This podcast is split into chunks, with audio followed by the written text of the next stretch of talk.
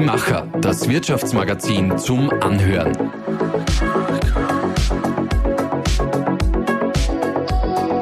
Und hier ist dein Host Susanna Winkelhofer. Wer bin ich eigentlich? Was sind meine Werte? Wofür stehe ich? Was ist meine Geschichte? Und wie möchte ich diese erzählen? Das sind Fragen, die wir uns stellen, um unsere eigene Persönlichkeitsmarke, unsere Personal Brand zu gestalten. Und die brauchen nicht nur etwa Unternehmerinnen, sondern auch Angestellte oder Autorinnen, eigentlich jeder Mensch. Aber wie genau kreiert man seine Personal Brand? Dazu haben wir heute Nina und Maiken Kreimel zu Gast. Die beiden Schwestern haben die Agentur Talking Agency gegründet Nina ist Expertin für Pressearbeit und Personal Branding, Maiken, ihre Schwester, Social Media Expertin. Wie eine Personal Brand aufgebaut sein muss, damit sie auch wirklich erfolgreich wirken kann und auch welche Trends im Social Media uns erwarten könnten. Darüber sprechen wir jetzt. Liebe Nina, liebe Maiken, ich freue mich sehr, dass ihr heute von Wien nach Linz in unsere Redaktion gekommen seid. Danke für die Einladung. Jetzt haben wir das Jahr 2023 ganz jung und das ist noch so der Zeitpunkt, wo man im Vorsätze äh, festhalten drinnen ist. Wenn jetzt jemand sagt, ich nehme mir für 2023 vor, dass ich mich um meine Personal Brand kümmere, was wären denn da drei gute Vorsätze?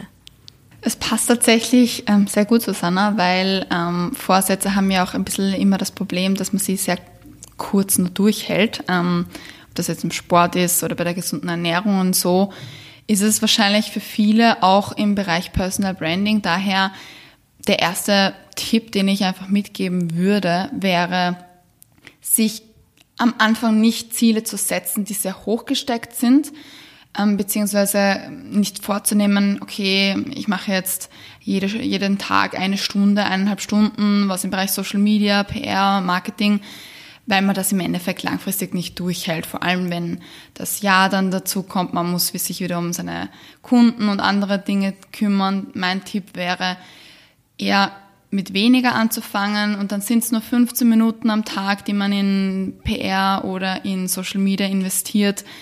Aber man kann es langfristig durchhalten, weil eine Personal Brand im Endeffekt nicht kurzfristig aufgebaut werden kann. Das dauert Monate oder Jahre und dann tendenziell eher mit dem Jahr vielleicht mehr dazu zu nehmen, aber am Anfang einfach mal vielleicht mit 15 Minuten am Tag zu starten. Auch sehr wichtig für genau diesen Punkt ist da, glaube ich, dass man sich in dem Bereich, vor allem eben in Social Media und PR, auch nicht zu viele verschiedene Plattformen, zu viele verschiedene Medien vornimmt.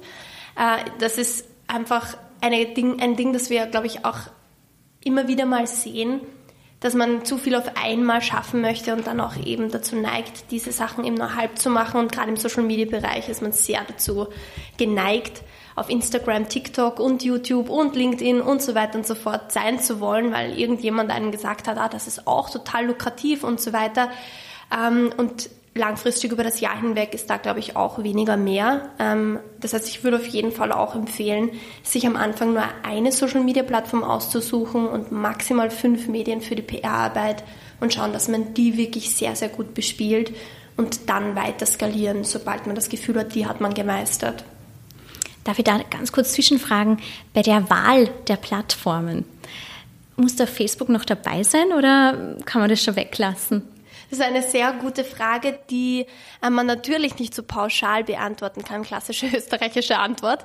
Ähm, aber es kommt wirklich stark auf die Zielgruppe an. Ähm, gerade wenn man sich die Entwicklungen auf Social Media anschaut, wird Facebook immer und immer irrelevanter. Abgesehen jetzt vielleicht von Facebook-Gruppen, die noch immer durchaus in verschiedenen Bereichen sehr, sehr wichtig sind. Aber wenn es jetzt wirklich um ähm, Personal Brand Aufbau geht, wäre Facebook ganz sicher nicht eine Plattform, die ich in erster Linie empfehlen würde. Da passiert einfach von der Reichweite her und von der Community-Aufbau-Thematik ähm, relativ wenig. Ja, dann mache ich noch mit dem dritten Punkt weiter. Der zieht sich so auch ein bisschen mm, durch mit diesem Gedanken, weniger ist vielleicht am Anfang mehr. Mm, ich würde jedem empfehlen, gerade am Anfang, wenn man sich überlegt, wofür man stehen möchte, wie die Leute, die Zielgruppe, die potenziellen Kunden einen wahrnehmen, ähm, am Anfang mit einem Leitthema vielleicht zu starten, das genau auf seine Expertise oder auf das, was man im Business im Endeffekt macht, fokussiert ist und das für verschiedene Medien in verschiedenen Posts ähm, durchzudeklinieren, weil man so dann im Endeffekt über das Jahr verteilt die, ich sage jetzt mal, Zielgruppe konditioniert, einen selber mit diesem Thema, mit diesen Keywords ähm, in Verbindung zu bringen. Und das ist im Endeffekt ja auch das, um was es im Personal Branding geht.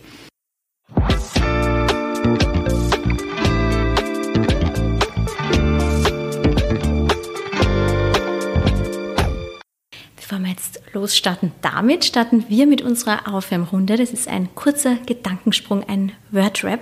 Ihr sucht euch einfach aus, wer von euch beiden, wer sind die große und wer ist die kleine Schwester? Also älter bin ich, leider. Okay. Und hat die große Schwester immer das Sagen oder hat sich das irgendwann gedreht? Es kommt auf den Themenbereich bei uns an. Also wir haben das Glück, sozusagen, dass wir ein bisschen wie Tag und Nacht sind. Das heißt, wir ergänzen uns relativ gut. Ähm, und das kommt uns in vielen Punkten dann zugute. Super, dann entscheidet ihr einfach intuitiv, wer jetzt bei welcher mhm. Frage das Sagen hat. Mit der Schwester zusammenzuarbeiten bedeutet viel Spaß. Das stimmt. Und ich würde auch sagen, viel Ausreden, damit man quasi, weiß nicht, Sachen, die im Business vielleicht ein Problem sind, nicht ins Private nimmt und umgekehrt. Also Kommunikation, viel reden. Das habt ihr ja schon von Anfang an geübt, trainiert als Kinder, oder? Stimmt, ja. Das machen wir besser ohne die andere. Es ist, es ist wirklich bei uns eigentlich so, dass wir schon seit wir klein sind, ziemlich eng aneinander kleben. Das klingt ähm, jetzt etwas negativ. Nein. ähm, aber ich würde sagen, ich schaue mir romantische Filme lieber ohne die Nina an, was überhaupt nichts mit Business zu tun hat, weil wir da einen sehr unterschiedlichen Zugang haben. Und ich glaube, das kann man auch sehr gut ins Business umlegen. Ähm, romantisieren im Business mache ich lieber alleine.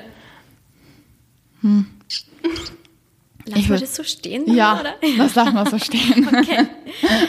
Damit kann man uns beeindrucken. Leidenschaft, würde ich sagen. Also wenn jemand für eine Sache wirklich brennt und man das in den Augen sieht, das finde ich schon immer sehr inspirierend. Wenn wir wieder gründen würden, würden wir das anders machen? Also dann würde ich tatsächlich früher auf die Maiken hören und bestimmte Hausaufgaben ähm, gleich am Anfang machen und nicht, ich bin manchmal so ein bisschen eine so, ja, mach mal schnell. Ähm, früher starten ist besser als, ich weiß nicht, da gibt es ein, ein Zitat, das fällt mir jetzt nicht ein, aber halt die Sachen früher anpacken und nicht so viel darüber nachdenken, das wird schon irgendwie. Manchmal funktioniert das nicht gut. Und ähm, ja, wenn ich nochmal gründen würde, würde ich bestimmte Dinge früher machen und auf die Maiken in diesem Punkt hören. Lächelt sehr zufrieden. Genussvoll. Ich habe genau an das Gleiche gedacht. Also auch umgekehrt, dass du mehr auf die Nina hören würdest. Uh, auf jeden Fall. Allerdings wissen wir beide ganz genau, an welche Themen wir gerade denken. Also wir wissen ganz genau, wo der andere recht hatte und wo wir früher auf den anderen hätten hören sollen. Das liegt eindeutig in unseren Genen. Viel reden. Zusammenhalten. Worüber wir am häufigsten diskutieren was diskutieren. ja, das würde ich tatsächlich auch unterschreiben. Und zum Abschluss kommen wir noch wieder zu drei Vorsätzen, aber diesmal zu euren. Was sind denn eure drei Vorsätze für dieses Jahr? Hm, geduldiger sein. Ähm, ich würde sagen, mehr zuhören ist 2023 bei mir definitiv ein großes Thema und dass ich daran angelehnt auch öfter die Welt ein bisschen mehr so betrachten und auch ein bisschen mehr lauschen möchte, als wüsste ich noch nichts. Das ist mir, ich, das ist mir in den letzten Wochen sehr oft begegnet, das Thema, und das, glaube ich, wird wichtig sein, einfach um auch von den anderen noch mehr zu lernen. Ich würde noch hinzufügen, mehr auf sich und weniger auf andere schauen, weil das oftmals von der eigenen Strategie, von den eigenen Zielen, von dem, was man eigentlich persönlich will, ablenkt. Und ich das extrem wichtig finde, dass man seinen eigenen Weg geht und deswegen sich nicht so sehr auf die anderen fokussieren sollte.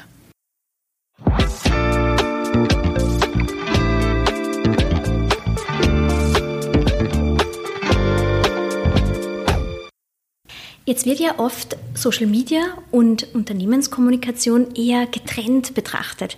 Ihr zeigt aber, dass man das eigentlich, ich sage es jetzt mal so, verschwestern sollte, dass mhm. es viel enger beisammen ist. Das ist so euer Grundgedanke. Genau, also für uns ist einfach, wir sind irgendwann einmal an den Punkt gekommen, wo wir gesehen haben, auch wie wir noch angestellt waren, dass in der Unternehmenskommunikation hat es immer eine Person für PR gegeben und dann vielleicht ein Team für Social Media, die haben aber nicht miteinander geredet, was im Endeffekt voll schade war, weil so Synergien, die man nutzen hätte können, auf der Straße geblieben sind und die unterschiedlichen Kanäle einfach nicht die gleiche Geschichte über ein Unternehmen oder auch über eine Person erzählt haben.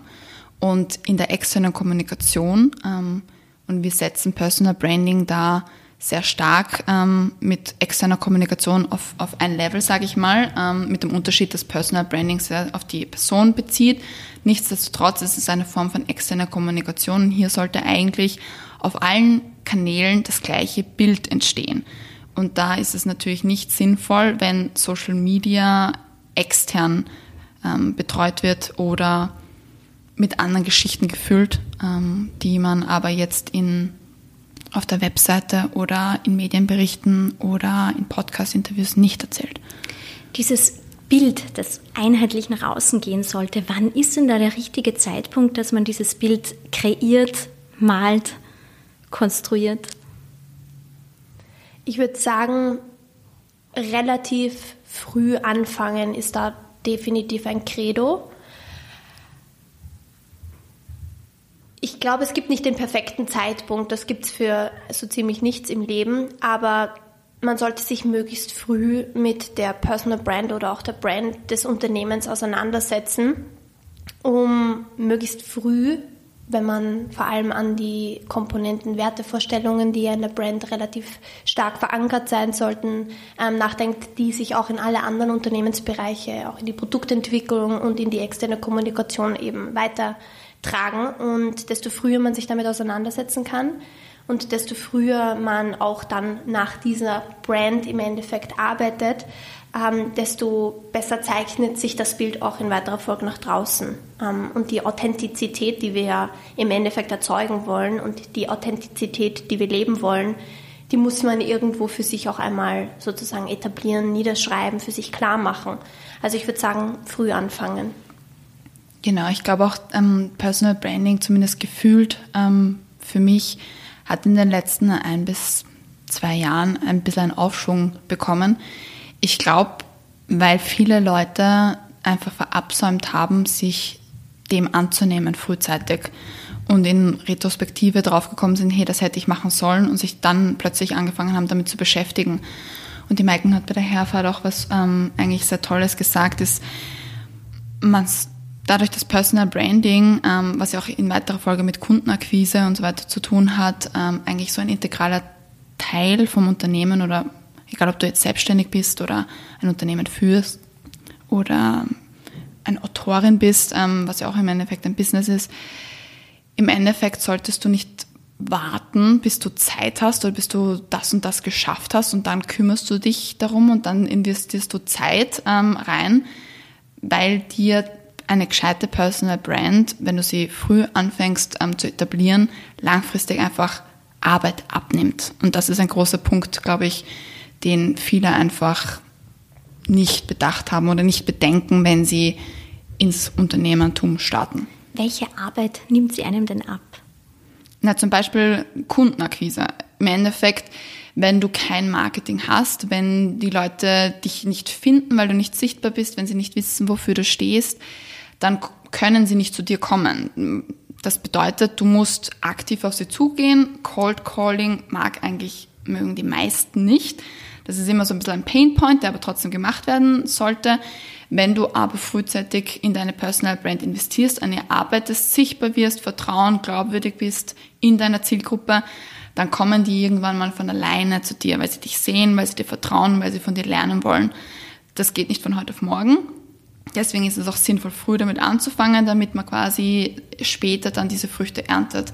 Aber Kundenakquise ist ein großer Punkt. Ähm, ich würde auch sagen, dass Personal Branding sehr stark in der Produktent also Produktentwicklung oder Dienstleistungsentwicklung rein spielt, weil wenn ich weiß, wie ich am Markt wahrgenommen werde, wie ich mich differenziere, warum die Leute zu mir kommen und das alles spiegelt sich eigentlich in der Personal Brand wieder, kann ich auch meine Produkte, meine Dienstleistungen, so wie ich quasi mit den Leuten arbeiten möchte, darauf aufbauen. Ähm, also das sind zum Beispiel zwei wirklich wichtige Punkte. Ich weiß nicht, ob dir noch einer einfällt, spontan. Ich glaube, ich, glaub, ich würde sogar bei dem belassen. Das sind die zwei. Ich glaube, das ist wie ein gutes und wichtiges Takeaway. Also das ist, es ist einfach wichtig zu verstehen, dass die Personal Brand im Endeffekt eine extreme Wirkungskraft hat und die tragen sich in andere Unternehmensbereiche ähm, weiter. Gerade wenn wir von Kundenakquise sprechen, ist das am Anfang ja auch ein Thema, das relativ viele Zeit und sehr, sehr viel Zeit und Ressourcen in Anspruch nimmt. Das ist auch ein Kostenfaktor. Das heißt, auch wenn man in der Kundenakquise in weiterer Folge Zeit einspart, ist das etwas, was sich am Ende finanziell niederschlägt. Es ist nur leider oft die Gründungszeit äh, nicht immer so strukturiert und irgendwann hat man das Unternehmen schon ein paar Jahre und kommt vielleicht erst jetzt drauf. Also so wirklich habe ich mich nie um meine Personal Brand gekümmert. Was dann? Kann man dann immer noch gut daran arbeiten? Auf jeden Fall. Also es ist nie zu spät anzufangen. Das ist ähm, sehr, sehr wichtig, gleich da einmal anzumerken. Der Prozess ändert sich im Endeffekt auch ähm, nur marginal, ob du zu einem späteren Zeitpunkt oder gleich anfängst, dich mit der Personal Brand auseinanderzusetzen. Der wesentliche Unterschied ist da vermutlich einfach nur, dass du dich, ähm, wenn du zu einem späteren Zeitpunkt dich damit auseinandersetzt, wahrscheinlich ein bisschen anders damit auseinandersetzt, weil du schon jahrelang auf etwas hingearbeitet hast, in eine Richtung gewirkt hast und du vielleicht auch mehr Stimmen von außen ähm, hören wirst, die unterschiedliche Meinungen zu deiner vermeintlichen Personal Brand haben ähm, werden, als wenn du dich komplett neu und frisch in das Unternehmertum startend damit auseinandersetzt. Aber es ist auf jeden Fall nie zu spät anzufangen und es ist auf jeden Fall wichtig, auch zu einem späteren Zeitpunkt noch anzufangen. Viele eurer KundInnen sind weiblich. Darüber haben wir vorher gesprochen. Also ihr sprecht ihr nicht aktiv nur Frauen an, aber viele davon fühlen sich wahrscheinlich auch von einem weiblichen Team äh, angesprochen. Ähm, jetzt stieg in den letzten Jahren die Zahl an weiblichen Unternehmerinnen in Ländern wie Deutschland oder Schweden stark an. Die meisten Female Founders findet man aber in Österreich. Worauf glaubt ihr, ist das zurückzuführen? Ich habe dazu tatsächlich ähm, eine interessante werdende Studie eigentlich gesehen. Also ich war ähm, in den letzten Wochen tatsächlich ein bisschen in einem Entwicklungsprozess einer Studie integriert und ein guter Grund dafür ist definitiv das Angebot, das der Wirtschaftsstandort Österreich sozusagen zur Verfügung stellt. Gerade wenn man sich in der Hauptstadt bewegt, also in Wien, gibt es sehr, sehr viel Gratisangebot, das auch speziell Frauen anspricht. Und ähm, das ist definitiv etwas, was Frauen dann dementsprechend ähm, auch in Anspruch nehmen wollen. Es ist gratis, das kommt dann dementsprechend auch Frauen wieder zugute, weil ähm, wir ja schon wissen, dass das Finanzielle oft für Frauen ein weiteres Hindernis ist. Aber unser, ähm, unser Angebot in Wien vor allem, und das kann man auch definitiv in anderen ähm, größeren Städten in Österreich sehen, ist einfach relativ groß. Also das, das nimmt man auch wahr und das ist auch in den Gesprächen mit den Gründerinnen in den letzten Wochen immer wieder rausgekommen. Jetzt kennt ihr viele GründerInnen, also beide Männer und Frauen. Aus, aus eurer Wahrnehmung, was machen denn Unternehmerinnen oft anders als Unternehmer? Erkennt ihr da Unterschiede? Die Maiken lacht. Äh, definitiv, ganz viele sogar. Äh, einer der für mich am besten wahrnehmbarsten Unterschiede ist tatsächlich die Lautstärke. Also Frauen, ist wahrscheinlich für viele jetzt nicht überraschend, ähm, sind natürlich eher die Personen, ähm, nicht nur im Angestelltenverhältnis, sondern auch im Unternehmertum, die dazu neigen, sich eher zurückzunehmen, nicht zu viel Raum einzunehmen. Das ist äh, gesellschaftlich so erwachsen und auch heute ist es noch relativ schwierig für Frauen, sich den Raum zu nehmen. Ähm, da kommt auch immer wieder das klingelnde Wort Imposter-Syndrom, mir fällt gerade das deutsche Wort dafür nicht ein, ähm, in, sozusagen in den Raum, über das wir immer wieder mal sprechen. Ähm, es ist für Frauen einfach ein Thema, auch natürlich im Netzwerken, ähm, auf beiden Beinen standhaft zu stehen und in einem Raum, wo nach wie vor im Unternehmertum überwiegend Männer sind, sich zu behaupten. Das sind sehr, sehr viele ähm, vielleicht auch durchaus ähm, versteckte Ängste noch, die mitspielen. Das ist ein wesentlicher Unterschied. Ähm, auch ein großer Unterschied für Gründerinnen definitiv das Finanzielle. Es ist für Frauen leider nach wie vor relativ schwierig, ein solides finanzielle, solide finanzielle Mittel aufzustellen. Das liegt einfach daran, dass ähm, ja vor allem wenn man in Richtung Business Angel und so weiter geht, noch relativ wenige Frauen tatsächlich investieren und ähm, reine Frauengründerteams oder Frauen grundsätzlich einen sehr geringen Anteil des Kapitals einheimsen, um es so auszudrücken. Also das ist auch ein wesentlicher Unterschied, der mir noch einfällt. Ja, das heißt, äh, InvestorInnen neigen ja immer noch dazu, dass sie männliche Gründer eher mit Risikokapital ausstatten. Korrekt. Liegt es daran, weil es einfach weniger Investorinnen gibt? Oder warum wird ihnen nicht so viel Vertrauen geschenkt? Tatsächlich ist es so, es, natürlich gibt es dafür nicht nur eine Antwort. Ähm, zwei wichtige hast du auf jeden Fall genannt. Es gibt weniger Investorinnen. Viele Investorinnen, die ähm, es in den letzten Jahr, äh, Jahren dazu gegeben hat, zum Beispiel, ähm, haben es durchaus in Frauen investiert. Ähm, ein weiterer Punkt ist natürlich auch ähm, die Geschichte der meisten Frauen. Irgendwann kommt das Thema Familie in den Raum wie wird es dann aussehen? Ich meine, zwangsläufig müssen Frauen, wenn sie eine Familie gründen wollen, irgendwann einmal schwanger werden, ähm, irgendwo vielleicht auch zumindest einen Monat mal daheim bleiben. Ähm, das ist natürlich ein Break im Unternehmertum, den viele noch etwas kritisch beäugen. Und dementsprechend weiß man natürlich dann auch nicht, wie wird das mit der Kinderbetreuung danach sein, wie viel Zeit kann eine Frau dann noch investieren. Nach wie vor ist das Thema ähm, ja, Vaterschutz und so weiter ja auch noch nicht so ausgeklügelt, dass sich das jetzt in den breiten Massen bisher wirklich manifestiert hätte. Also verschiedene Themen, aber zwei wichtige sind da schon genannt worden. Was findet ihr denn am Wirtschaftsstandort Österreich gut? Und wann oder unter welchen Umständen würdet ihr sagen, na dann würden wir doch lieber in einem anderen Land gründen? Ich glaube, dass, also ich muss ganz ehrlich sagen, für uns hat sich das jetzt nie diese Frage nie so richtig gestellt, was damit zu begründen ist, dass ähm, Personal Branding, vor allem wenn man es holistischer macht wie wir, und zwar nicht nur auf Social Media, sondern in einer Kombination aus Social Media und Pressearbeit, sich die Frage gar nicht so richtig stellt, weil Pressearbeit, so ehrlich muss man sein, immer noch ein sehr lokales ähm, Themen oder beziehungsweise Aktivitätsfeld ist, weil man natürlich die Medienlandschaft kennen muss, man muss die Netzwerk an Journalisten aufzubauen, also aufbauen, die Texte ähm, schreiben, wenn man Gastkommentare schreibt oder Presseaussendungen und so ehrlich muss man sein, das ist einfach in einem anderen Land schwer. In Deutschland würde es noch gehen, ähm, aber das, die Frage hat sich für uns nie gestellt. Ähm, weil wir nie in, wir könnten zwar in London sitzen müssten oder würden aber trotzdem dann noch den österreichischen, sage ich jetzt mal, Medienmarkt bearbeiten, weil wir da einfach die Expertise haben, das Netzwerk aufgebaut haben und weil es unsere Muttersprache ist. Und ich, auch wenn ich mich noch so bemühe, ähm, wahrscheinlich nie einen Gastbeitrag auf dem Level hinbekomme, in Englisch, wie ich ihn in Deutsch hinbekomme. Mittlerweile gibt es genug Tools, die einem das quasi vereinfachen und Social Media machen wir auch auf Englisch, aber es ist einfach, wenn du kein Native bist, ist es einfach schwieriger. Das heißt, für uns hat sich diese Frage einfach nie gestellt. Ähm, und deswegen habe ich mich ehrlich gesagt auch mit den anderen Ländern nicht so wirklich ähm, beschäftigt, ob da jetzt mehr Förderungen in Deutschland oder in Dänemark oder in ähm, Italien wären oder nicht. Das kann ich gar nicht beantworten. Ansonsten kann man aber definitiv sagen, eine Sache, die ich sehr, sehr gut am Österreich und am Wirtschaftsstandort Österreich finde, ist tatsächlich das sehr, sehr breite und vielseitige Gratisangebot für Gründerinnen und Gründer. Also man sieht schon auf jeden Fall, dass das ein gewisses Bewusstsein gibt dafür, dass man den Wirtschaftsstandort in diese Richtung stärken muss und dass es da eben auch Gratisangebot braucht, damit die Leute sich trauen. Es gibt, also historisch erwachsen ist ja noch immer so ein wesentlicher Unterschied zu Amerika ist diese Just Do It Mentality. Bei uns ist ein, ein Scheitern ein tatsächlicher Knicks im Lebenslauf sozusagen. Äh, in Amerika heißt das nur, okay, du hast es probiert, wirklich cool. Das ist noch ein Gedankenunterschied sozusagen und da auch Incentives zu setzen, ist schon etwas, was ich sehr, sehr cool finde und deswegen glaube ich, sieht man da auch sehr viel Bewegung bei uns. Und gibt es einen Unterschied zum Zugang zur Personal Brand? Ist man, hat man in Österreich das Bewusstsein dafür, wie wichtig das ist? Genauso wie jetzt zum Beispiel, wenn wir wieder Amerika nehmen?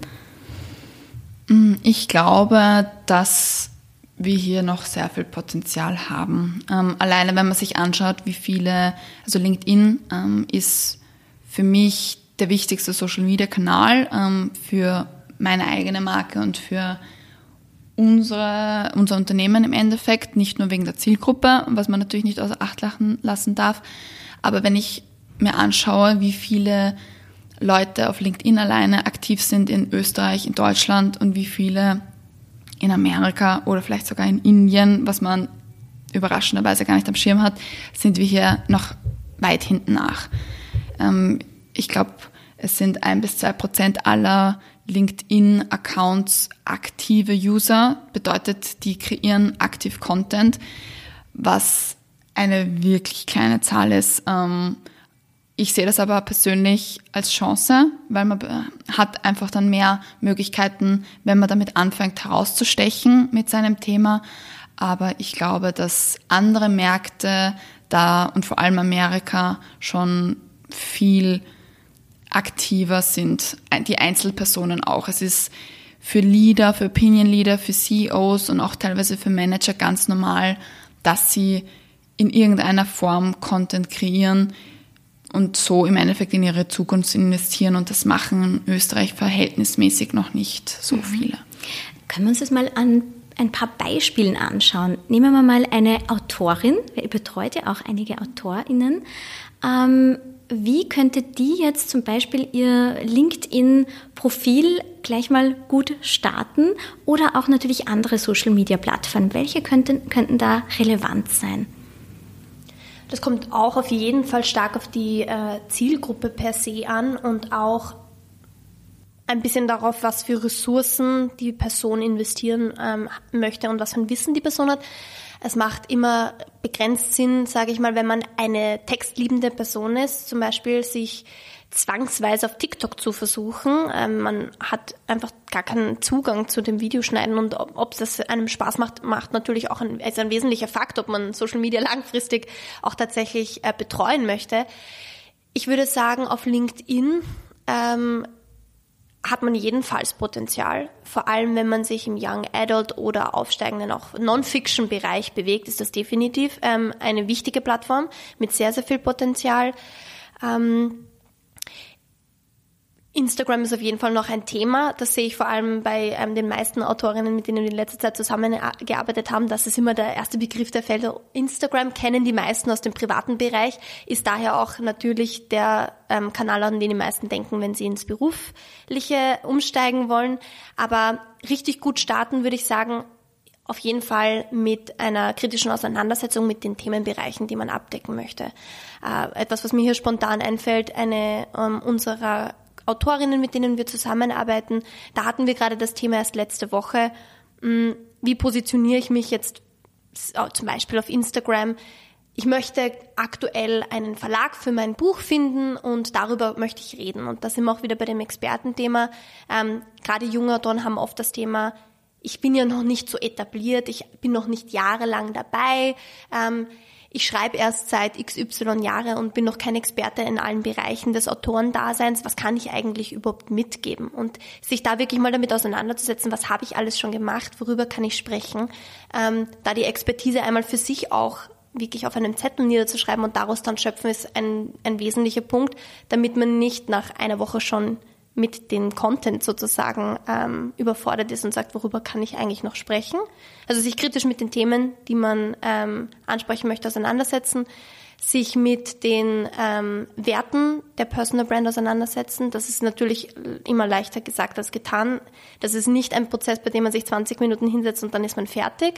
Aber sich hinsetzen und ähm, sich überlegen, wie möchte ich gerne auftreten, was möchte ich gerne verkörpern, wie möchte ich, dass meine Community mich wahrnimmt und ähm, wie möchte ich mit meiner Community interagieren, wie oft möchte ich mit meiner Community interagieren und erst wenn das Strategische auf der Ebene sozusagen etabliert ist, sich tatsächlich mit dem Visuellen auseinandersetzen. Auch ein visueller Wiedererkennungswert ist extrem wichtig. Möchtest du noch was anfügen? Nein, also abgesehen, ich, du hast eh sehr viele wichtige Punkte genannt, abgesehen von der richtigen, dem richtigen Kanal auswählen und die Inhalte vordefinieren, möchte ich nochmal vielleicht mitgeben, dass man am Anfang durchaus sich Zeit lassen kann, experimentieren darf mit unterschiedlichen Formaten, mit unterschiedlichen ähm, Zeitpunkten und schauen, welcher Prozess für einen am besten funktioniert. Es ist nicht unbedingt notwendig, jeden Tag eine halbe Stunde in Social Media zu investieren, wenn man jetzt nicht den Druck hat, hey, ich möchte jetzt in drei Monaten, weiß Gott, was erreichen, ähm, da ist es wichtiger, dass man über einen langen Zeitraum ähm, die Social Media Kanäle aufbaut. Und das ist, glaube ich, auch ein wichtiger Punkt, dass neben dem ganzen Strategische ist immer eine Sache, aber man muss das natürlich dann auch ins, ins Praktische umlegen und da einfach für sich eine Methode finden, die man alltäglich umsetzen kann, ähm, selbst wenn das bedeutet, dass es länger dauert, weil sonst bleibt man einfach nicht dran. Oder sonst, ja, ich meine, jeder hat genug ähm, Tätigkeiten jeden Tag zu tun, egal ob das im Business oder privaten ist, und man muss sich nicht auch hier noch übernehmen. Also lieber langsamer anfangen und dann steigern und zuerst Erfahrungen sammeln, schauen, was funktioniert. Und wenn man das, sage ich mal, perfekte Rezept für sich gefunden hat, dann kann man in die Skalierung gehen. Und wenn diese, um beim Beispiel zu bleiben, Autorin mit euch zusammenarbeitet, dann würdet ihr gemeinsam mal eine Strategie ausarbeiten. Den Content erstellt sie dann aber wahrscheinlich selbst, oder? Im Endeffekt gibt es da natürlich auch unterschiedliche Modelle, aber für uns ist es immer sehr wichtig, gerade im Personal Branding und Branding Bereich mit der Person zu arbeiten, so dass sie diesen Weg für sich gehen kann und gefestigt ist in dem Wissen, dass sie es schafft. Also für uns ist auch das Empowerment relativ wichtig. Ähm, Im Konkreten aktuell ist es bei uns in den meisten Fällen so, dass wir anleitend dabei sind, unterstützen, kritische Fragen stellen, gemeinsam an den Inhalten arbeiten, sei es die, der Wertekatalog, sei es die visuelle Umsetzung, sei es die Community-Adressierung und die langfristige Kontaktaufnahme mit den jeweiligen Playern, mit denen man vielleicht auch im Social Media und PR-Bereich eben zusammenarbeiten möchte. Aber uns ist diese Anleitung sehr wichtig. Wichtig ist es, dass die Person selbst kann am Ende des Tages. Also für uns ist es ähm, nicht eine Arbeit, dass wir sagen, wir wollen das komplett übernehmen und dann hat die Person ein fixfertiges Programm und da ist sie eigentlich Nebenplayer, sondern wir wollen die Person direkt unterstützen. Jetzt stelle ich mir das für eine Autorin ja noch relativ einfach vor, Content zu kreieren, weil sie schreibt vermutlich gerne. Wenn wir jetzt aber ein anderes Beispiel nehmen, ein CEO eines mittelständischen Unternehmens, der einer von vielen inaktiven LinkedIn-Profile äh, hat, wie kann der das jetzt zum Beispiel angehen oder warum braucht er ein aktives LinkedIn-Profil? Ich glaube, gerade wenn man angestellt ist und die CEOs sind das ja bis zu einem gewissen Grad, muss man natürlich immer schauen, okay, was darf er überhaupt ähm, von der, vom Unternehmen her teilen. Es macht aber trotzdem Sinn. Ähm, vorausgesetzt, dieser CEO oder diese ähm, CEO ist nicht ihr ganzes Leben lang bei dem Unternehmen, wird sie irgendwann mal Job wechseln wollen. Und je besser sie sich nach außen hin verkaufen kann, desto bessere Angebote wird sie langfristig auch bekommen. Deswegen ist für mich Personal Branding auch etwas, was rein theoretisch Mitarbeiterinnen machen können. Oder ähm, also wirklich im Endeffekt alle. Die Themen sind tatsächlich so vielfältig, dass ähm, wir jetzt zwei Stunden darüber reden könnten. Jeder hat in irgendeinem Bereich eine Expertise nehmen wir zum Beispiel her ein CEO von einem Medienunternehmen ähm, oder einer Mediaagentur zum Beispiel, die haben Studien zur Verfügung, machen selber auch Studien, die für die Öffentlichkeit relevant sind, die haben bestimmte Tätigkeiten jeden Tag, die sie machen. Also es kommt auch immer darauf an, welche Zielgruppe man dann hat. Möchte ich andere CEOs oder leitende Manager inspirieren, werde ich andere Inhalte teilen, als wenn ich mich zum Beispiel an potenzielle zukünftige Kunden orientiere, dann werde ich vielleicht Studienergebnisse teilen. Ich werde aufzeigen, wie, wie das Marketing oder die, die Mediaplanung der Zukunft ausschauen kann, welche Trends es gibt. Ähm, also Themen gibt es vielfältig. Wenn ich jetzt Zielgruppe andere Manager habe, werde ich mich vielleicht eher mit dem Thema, okay, wie kann ich ein Team führen? Ähm, was sind so die Struggles aktuell? Wie ich Leute, also Leute einstellen kann, Recruiting halten, ähm, was sind solche Themen? Also das kommt ein bisschen darauf an, was ich machen darf, was ich machen möchte, wo ich mich auch hin ähm, entwickeln möchte zukünftig und wer meine Zielgruppe ist. Aber an den tatsächlich an den Themen, die man teilen kann, hat es noch nie gescheitert oder noch nie gefehlt. Kann eigentlich so eine Personal Brand sich so, wie man sich ja selbst oft auch verändert, weiterentwickelt, sich ähm, stark verändern oder wird man dann nicht mehr als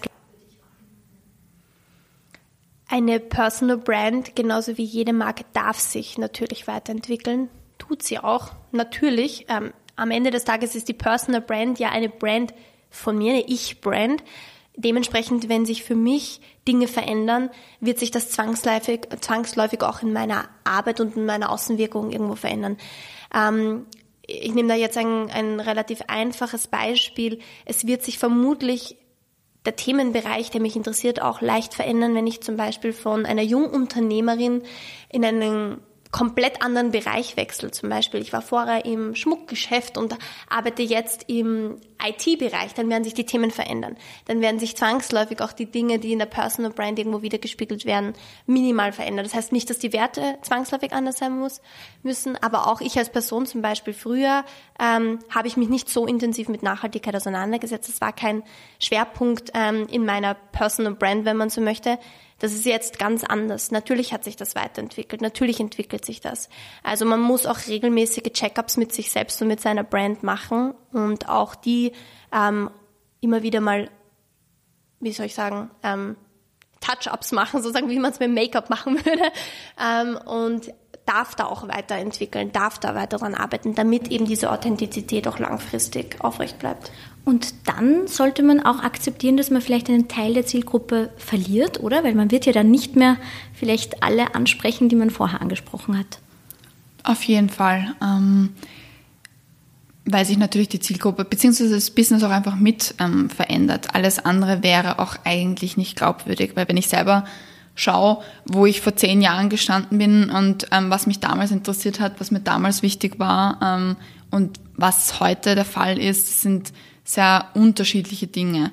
Und wenn ich noch immer an den alten Werten, an den alten Interessen festhalten würde, dann würde es auch, Stichwort Authentizität, nicht glaubwürdig rüberkommen. Das heißt, es ist eigentlich auch gewünscht, man möchte ja auch den Leuten beim Wachsen zuschauen. Genauso wie beim Business. Das Business muss sich ja immer mit der Person mitentwickeln, mitwachsen. Und da ist es auch ganz normal, dass sich die Leute, die ich anspreche, verändern. Ähm, nehmen wir wieder ein Beispiel, ähm, was halt viele Frauen, die ähm, Unternehmerinnen sind, beschäftigen. Ich habe aktuell noch keine Kinder. Ähm, ich gehe an Dinge wahrscheinlich anders heran als berufstätige Mütter oder unternehmensführende Mütter das machen würden. Ich spreche jetzt wahrscheinlich keine Mütter an mit meinem Content, ähm, einfach weil die andere Struggles haben. Wenn ich dann einmal Kinder habe, dann werde ich Sachen anders machen. Dann werden sich wahrscheinlich die ähm, Leute, die ich jetzt anspreche, nicht mehr ganz so abgeholt fühlen. Es ist ganz normal, dass man einen Teil von seiner Zielgruppe im Wachstum abgibt aber es finden sich immer andere Leute, die Interesse an dem Inhalten haben. Jetzt geht ja nicht jeder oder jede zu einer Agentur, um seine Personal Brand auszuarbeiten. Was können denn da für Fehler passieren? Was kann man denn falsch machen? Etwas, was mir sehr spontan einfällt, was ich aber gar nicht stark als Fehler bezeichnen würde, sondern vielleicht einfach ähm, auch irgendwo ein Appell, sich da ein bisschen mehr Zeit zu lassen. Definitiv eine Sache, die ich immer wieder sehe, ist das Thema Werte definieren. Da werden sehr oft die Klassiker genommen. Ehrlich, treu, authentisch. Aber das ist für die meisten tatsächlich etwas nichtssagend. Die meisten von uns, wenn sie anfangen darüber nachzudenken, wie meine Personal Brand ausschauen soll, vor allem wenn sie jetzt nicht Unterstützung haben, schreiben die Sachen auf, die sie denken, dass sie hinschreiben sollten, statt tatsächlich in sich tief hineinzuhören und zu sagen, was ist mir eigentlich wirklich wichtig? Wofür möchte ich in zehn Jahren oder in fünf Jahren bekannt sein, wenn es nur eine einzige Sache ist? Bei mir sind das verschiedene Sachen, bei der Nina werden es andere sein. Aber sich da auch wirklich Zeit zu nehmen, vielleicht nach Synonymen zu googeln, um noch ein bisschen mehr herauszukitzeln, welches Wort resoniert tatsächlich, was ist es eigentlich wirklich? Ist es wirklich Ehrlichkeit oder ist es ein ganz anderes Wort? Also aber jetzt per se nicht ein Fehler, den man machen kann. Man, auch das kann man natürlich in, in der Zukunft dann auch noch überarbeiten, wenn man drauf kommt, okay, es gibt doch ein besseres Wort. Ich glaube, der große Vorteil ist, dass man sich in gewisser Weise Wissen oder Erfahrung reinholt in den Prozess der eigenen Marke zu entwickeln. Personal Branding ist nicht irgendetwas, was jetzt Agenturen, was nur Agenturen können. Es kann jeder selber machen in überschaubarem zeitlichen Aufwand.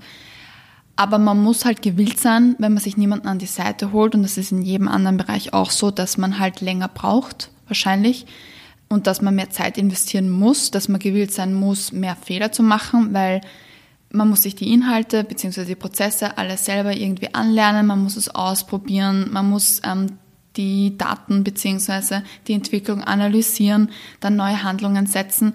Und natürlich ist es irgendwo eine Erleichterung, wenn man jemanden hat, der in dem Bereich arbeitet, der in dem Bereich Expertise hat, der da auch irgendwo Erfahrungen hat und der einem sagen kann, hey, probier's mal so, daran könnte es liegen, machen wir das so, das hat schon funktioniert. Und man macht sich das Leben einfach ein bisschen einfacher. Das ist ja auch das ganze Konzept von Mentoring. Man kauft sich im Endeffekt oder man arbeitet mit jemandem zusammen, der einem ein bisschen schneller ans Ziel bringt. Und deswegen, das ist für mich eigentlich der größte Punkt, warum es für viele Sinn machen kann, sich jemanden zu holen. Das bedeutet aber nicht, dass wenn man möchte, dass man es nicht alleine machen kann. Aber es gibt halt wie überall im Leben Trade-offs. Welche Rolle kann denn auch Personal Branding in Bezug auf Mitarbeitersuche spielen?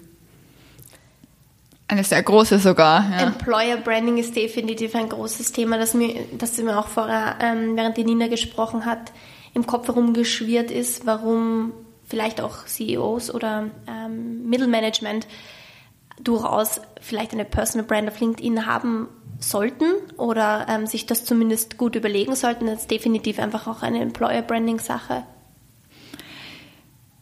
Ich glaube, der Spruch People follow People ähm, ist aktuell so wahr wie noch nie. Deswegen investieren auch immer mehr Unternehmen in ihre Führungskräfte.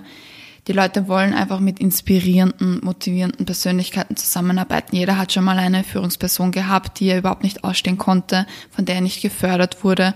Und eine, dass die eigenen Manager wahrgenommen werden als gute, inspirierende, tolle Menschen, das kann durchaus ein Zugpferd im Recruiting sein. Genauso wie Diversitätsthemen, Inklusionsthemen aktuell Zukunft, also Zugpferde sind im Endeffekt, gerade wenn man ähm, die Young Generations ähm, rekruten will, glaube ich oder bin ich davon überzeugt, dass Unternehmen, die im Personal Branding für ihre CEOs ähm, oder leitende Manager investieren, sich langfristig viel Mühe beim Recruiting ersparen werden. Und da gibt's extrem viele Beispiele am offenen Markt, ähm, wo die Leute sich drum reißen, in einer Firma zu arbeiten oder mit einer Person und ich glaube, da spielt die Personal Brand eine extrem tragende Rolle.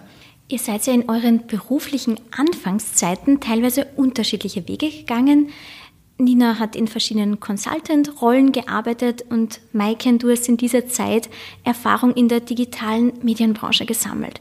Warum habt ihr euch beschlossen, warum habt ihr beschlossen, gemeinsame Sache zu machen und eine Agentur zu gründen? Also meine Zwei-Phasen-Antwort ähm, ist einmal, die Nina und ich haben immer schon mit dem Gedanken gespielt, auf die eine oder andere Art zusammenzuarbeiten. Das liegt sicher in der Natur, dass wir immer schon sehr eng waren. Ähm, für uns war die Frage natürlich nur inwiefern und es hat sich dann einfach relativ natürlich ergeben, dass unsere Bereiche doch auch irgendwo Synergien haben und auch aneinander grenzen, wenn man so möchte. Und wir ähnliche Probleme gesehen haben, auf die wir irgendwo eine Antwort finden wollten und auf die wir auch eine Antwort durchaus gefunden haben. Und das ist im Endeffekt das, was wir jetzt auch ähm, mit unserem Unternehmen auf die Straße bringen bzw. umsetzen. Also gerade eben, ähm, wenn wir in Richtung Buchbranche schauen, wo die Nina schon immer sehr, sehr aktiv war und ich auch in den, in den letzten Jahren ähm, reingerutscht bin mit ähm, Anstellungen und jetzt eben auch Kunden, die wir consultingmäßig betreuen, ähm, aber eben auch die Medienbranche, PR, Radio, ORF, ähm, Social Media Bereiche unterschiedlich. Also es gibt einfach sehr viele Synergien und das hat sich relativ natürlich ergeben bei uns. Ich glaube, der ausschlaggebende Grund oder Gedanke war, dadurch, dass ich jetzt schon bei einigen Marketingagenturen auch gearbeitet habe und ähm, da auch ein bisschen Einblick in die verschiedenen Arbeitsweisen der Agenturen auch beim Kunden gesehen habe, ist mir einfach aufgefallen, okay, es gibt eine PR-Agentur, es gibt eine Social-Media-Agentur, manchmal gibt es sogar eine Media-Agentur, aber die reden eigentlich selten miteinander. Und da kommen wir irgendwie wieder ein bisschen an den Anfang zurück. Ähm, ich habe das immer ein bisschen schade gefunden. Man hat sich dann auch quasi so ein bisschen den schwarzen Peter immer von Agentur zu Agentur zugeschoben, ähm, wenn irgendwelche Probleme aufgetreten sind. Und ich war immer schon der Meinung, dass ähm, eine externe Kommunikation, egal ob das jetzt für ein Unternehmen ist, ob das für eine Gründerin ist, für das eine Unternehmerin oder für eine Autorin, das muss ein einheitliches Bild nach außen geben. Und ich habe das extrem schade gefunden, dass wahrscheinlich auch, weil das Budget halt da war, ähm, sich die Leute dann ex drei Experten an die Hand genommen haben und die Themen irgendwie ausgelagert haben, aber es haben, es wurde einfach kein, quasi so ein, ein Gesamtbild drüber gestülpt. Und das ist so ein bisschen auch die Vision, die wir ähm, in der, mit der Talking Agency leben wollen, dass externe Kommunikation ein miteinander ist und dass das eine Person machen kann und machen sollte und dass hier Synergien ähm, genutzt werden können und im Endeffekt nur Social Media und zum Beispiel Pressearbeit in Kombination funktionieren, weil sie auch unterschiedliche Wirkungen haben. Also Social Media ist super zum Community-Aufbau, ähm, wenn man langfristig Vertrauen in seine Brand aufbauen möchte, aber das dauert halt einfach länger, weil es bin immer ich diejenige, die über mich auf meinen eigenen Kanälen redet. Und wenn ich als Expertin, egal in welchem Bereich, wahrgenommen werden möchte, brauche ich das Vertrauen von meinen Kunden. Und das Vertrauen bekomme ich nur durch zum Beispiel andere Leute, die über mich auf ihren Kanälen reden. Warum? Weil es eine Art Empfehlung ist. Ähm, diese Person, ob das jetzt Journalist oder ein anderer Creator ist, der empfindet mich für gut, der vertraut in mich so sehr, dass er mich und meine Inhalte quasi den Lesern, den Zuhörern, den anderen Kunden empfiehlt. Und das schafft Autorität und das schafft Glaubwürdigkeit. Und nur wenn man diese zwei Bereiche kombiniert, kann man langfristig nicht nur eine Personal Brand aufbauen, sondern so eine Personal Brand aufbauen, die man in weiterer Folge dann auch monetarisieren kann. Und das ist eigentlich auch das, was wir im Endeffekt wollen, wenn wir ganz ehrlich sind. Das heißt, es ist der berühmte Social Proof. Genau. Ja. ja. Wie geht ihr das an, damit ihr genau an dieses Ziel kommt, das du jetzt am Schluss angesprochen hast? Was sind da so die ersten Schritte in der Zusammenarbeit? Also im Endeffekt, wenn wir das jetzt mit einem Kunden oder einer Kundin ähm, machen wollen, dann fangen wir tatsächlich einfach mit den Basics an, weil wir müssen mal wissen, wofür möchte, wofür möchte die Person stehen, wer ist die Zielgruppe, was sind die Präferenzen, auch wenn man wieder ins Bereich Social Media denkt, mag er lieber ne, oder sie nur lieber Text schreiben oder Videos. Also im Endeffekt, okay, was sind so die, die Inhalte, die wir dann nach außen tragen können. Und dann wird sowohl für Social Media beziehungsweise auch für in der Pressearbeit einfach ein Fahrplan, ein Prozess entwickelt. Wie oft ähm, möchte man nach außen gehen? Wie viel Zeit hat man auch? Was sind Themen, die gut in den Medien funktionieren? Und man versucht dann auch Synergien zu nutzen. Wir hatten jetzt erst im Dezember mit einer, ähm, auch mit zwei Schwestern lustigerweise, ähm, haben wir einen Pressetext entwickelt, den wir an die Medien geschickt haben. Und dieser Pressetext ist jetzt nicht nur dreimal aufgegriffen worden, sondern wir haben ihn eigentlich dann auch in Posts für Instagram umgemünzt und haben uns so im Endeffekt die Hälfte von dem Content, den wir für Dezember kreieren wollten, haben wir einfach über diesen Text bezogen, weil er sich super für Social Media auch ge geeignet hat. Also da Synergien nutzen. Und wenn man dann langsam sichtbar wird mit seinen Inhalten, dann muss man sich natürlich auch überlegen, okay, gut, jetzt habe ich die Sichtbarkeit, aber wie kann ich mir eine Community aufbauen? Wie kann ich mir ähm, quasi meine Zielgruppe oder meinen Markt, wie man auch sagt, so aufbereiten, dass ich von ihm noch in zwei, drei Jahren auch profitiere, beziehungsweise dass die Leute nicht weg sind. Und da einfach auch einen Prozess zu etablieren, zum Beispiel mit Newslettern, ähm, Stichwort E-Mail-Marketing, das ist nicht tot, das ist sogar extrem wichtig, da sich ein Konzept zu überlegen, wie ich diese Sichtbarkeit und dieses Vertrauen, das ich mir erarbeite, ummünzen kann in einem Markt, in einer Community, die ich dann in weiterer Folge mit Produkten, mit Coaching und da gibt es wirklich viele verschiedene Möglichkeiten, im Endeffekt dann in der Zukunft nutzen kann. Auch wenn das jetzt ein bisschen hart klingt, aber wir machen ja auch eine Personal Brand, damit wir nachher was davon haben. Ich würde da auch noch hinzufügen, dass ich ähm, oder wir ganz oft einfach über die Gespräche mit unseren ähm, Kunden und und so weiter oft auch das die Perception oder das Mental, das, das, das die Sicht auf die Dinge ein bisschen besprechen sozusagen.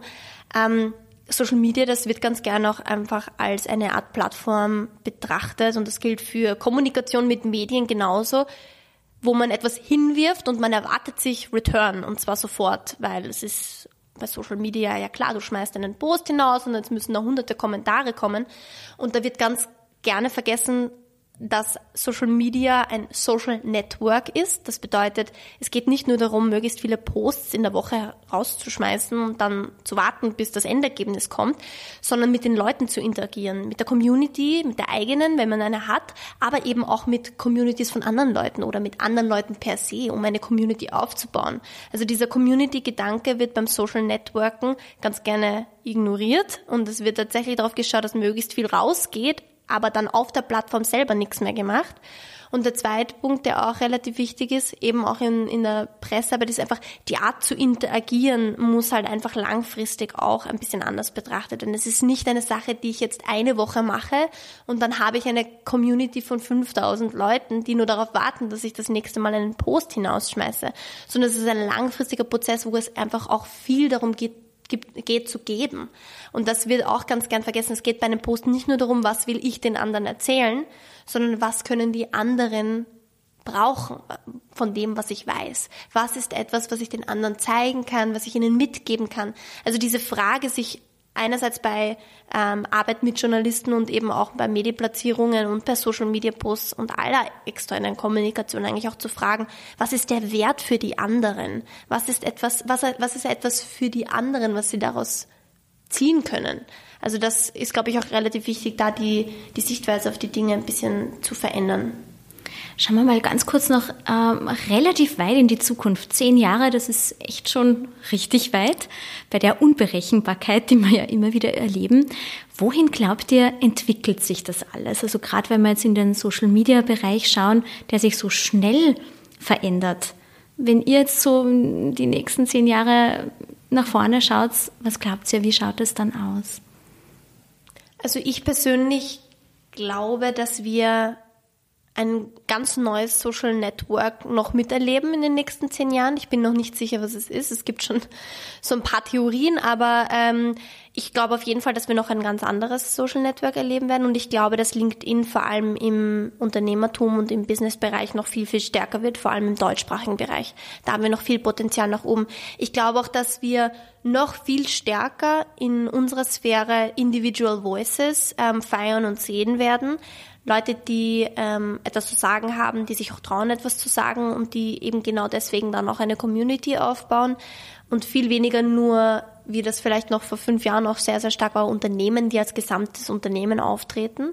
Ähm, also in die Richtung sehe ich eine starke Tendenz und äh, ich persönlich hoffe ein bisschen, dass wir wieder weggehen, mehr in Zukunft von diesen 5-Sekunden-Clips, ähm, weil mir da tatsächlich sehr oft der Mehrwert fehlt. Also ich glaube auch deswegen gefällt mir persönlich LinkedIn und die Entwicklung in Richtung LinkedIn sehr gut, weil man da wirklich sehr, sehr viel Wissen einfach mitgibt und der ähm, die Fülle einfach für mich ein bisschen dick, dichter ist, als es vielleicht jetzt auf TikTok ist. Ähm, dementsprechend glaube ich, dass wir in die Richtung wahrscheinlich auch noch ein ganz anderes Social Network sehen werden. Ganz kurz dazu, weil du TikTok und LinkedIn angesprochen hm. hast. Wenn man aber jetzt diese ganz junge Zielgruppe erreichen hm. will, erreicht man die überhaupt über LinkedIn oder muss man dann auf TikTok? Ähm, man muss definitiv nicht nur auf TikTok sein, um die junge ähm, Generation zu erreichen, wobei es da auch stark auf die Themen ankommt. Wenn es wirklich um Funtainment geht, bist du auf TikTok besser aufgehoben, als du es jetzt auf LinkedIn bist. Da geht es einfach darum, auch ein bisschen darauf zu schauen, wie ist die Kultur auf den Plattformen. Also TikTok ist ja sehr bekannt für kurze, funny Clips, schnelle Unterhaltung, kurze Konzentrationsspannen. Ähm, da ist LinkedIn ganz anders aufgebaut. Wenn du aber wirklich ähm, vor allem Themen New Work zum Beispiel, wenn du in die Richtung ein Creator bist, der relativ viel zu sagen hat, wirst du ganz sicher nicht auf taube Ohren stoßen auf LinkedIn. Das ist ein großes Thema, das vor allem, mit dem sich vor allem die Gen Z auch sehr stark beschäftigt. Nina, wolltest du vorhin noch was dazu sagen? Mm, es knüpft eher ein bisschen daran an, was die, was, was die Maiken gesagt hat. Ich glaube einfach, dass, ähm, und das sieht man auch in ganz vielen verschiedenen Bereichen, dass die Menschen allgemein viel mehr oder viel aktiver werden. Ähm, nicht nur im Aktivismus, sondern auch im Beruf. Ähm, was früher, da war quasi, du bist angestellt und das Unternehmen sorgt für dich. Ich glaube, diese diese Gedanken haben die wenigsten ähm, aktuell, vor allem bei den jungen Generationen. Die wissen einfach, okay, gut, sie müssen selber irgendwas machen, wenn sie sicher sein wollen und wenn sie ihre Zukunft selbst gestalten wollen. Und ich glaube, deswegen wird man, wie die Maiken gesagt hat, in Zukunft viel mehr Individual Voices sehen. Ähm, ich glaube, dass Personal Branding in den nächsten Jahren auf jeden Fall viel noch stärker kommen wird, aber einfach diese ja, Individualisierung ähm, wird das Marketing in Zukunft sehr stark prägen, glaube ich. Also es wird und bleibt spannend. Ja, auf jeden um Fall. Um es zusammenzufassen.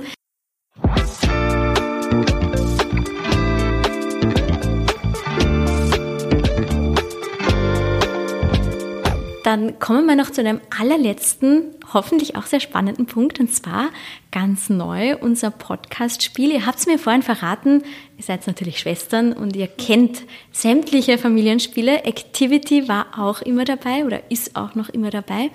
Und bei Activity gibt es ja ein, äh, eine Aufgabe, wo man einen Begriff umschreiben muss. Also man darf den nicht erwähnen und muss der anderen Person den beschreiben. Und das probieren wir jetzt mit euch aus.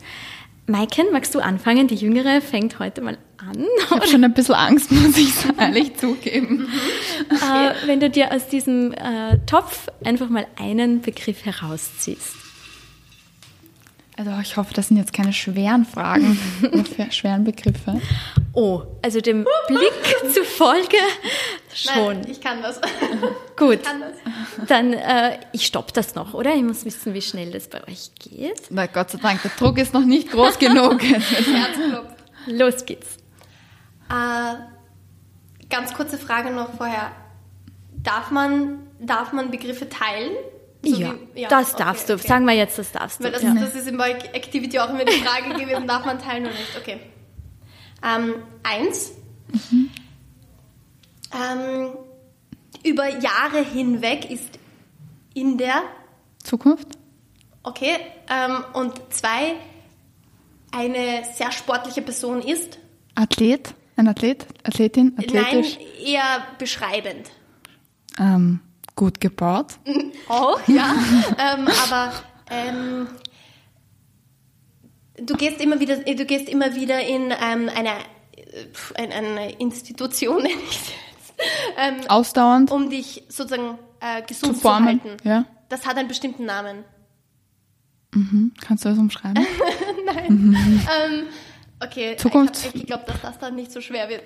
Ähm, Okay, äh, wenn du sehr gesund bist, dann hältst du dich. In Form. Ja, anders. Ähm, Ein relativ, fit. Ja. Zukunftsfit. Ja. Oh, super. Das war In 55 Sekunden. Oh, wow, okay. Sehr cool. Nur eine Minute. Dann machen wir noch den Gegencheck. Die Nina zieht einen Begriff. Nur um es klarzustellen, ich habe das Fitnesscenter mit Institution gemeint, nicht, dass da jetzt was Falsches Da wusste ich auch nicht, wovon du sprichst. Okay. Dann legen wir los, Nina. Ähm, und zwar, wenn du ein Ding, das schon mal verwendet wurde, wiederverwendest, dann gibt es dafür einen Begriff, einen Überbegriff. Recycling. Genau. Und wenn du jetzt einen Wert dazu gibst, also es zu etwas quasi Besserem machst. Recycling. Genau. Das waren unter 20 Sekunden. Ja, ich hatte jetzt. Sehr, Ähm, das hat sehr reingespielt das in meine Glück. Mentalität. Das heißt, du interessierst dich auch sehr für Nachhaltigkeit, wie du vorhin gesagt hast. Definitiv, ja. ich würde sagen, die Maiken zahlt den Kaffee beim Heimgehen. Ja, dann vielen Dank euch beiden. Es war sehr spannend, auch sehr amüsant und interessant mit zwei Schwestern, die beide ja das gleiche Ziel haben, wenn ich das so richtig interpretiere, zu sprechen. Dankeschön. Danke für die Einladung. Es war wirklich lustig. Ja, wir haben uns sehr gefreut. Dankeschön.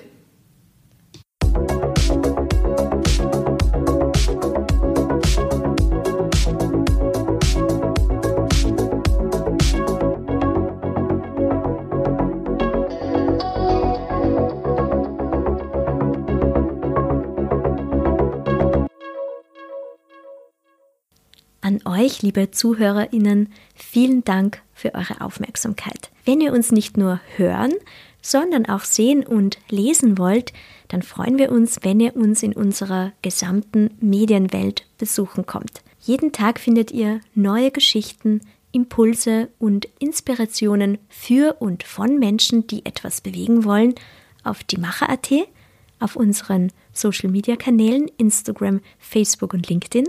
Und dann haben wir natürlich auch noch unser Printmagazin. Wir sind gespannt auf euer Feedback. Bis bald, euer Die Macher-Team.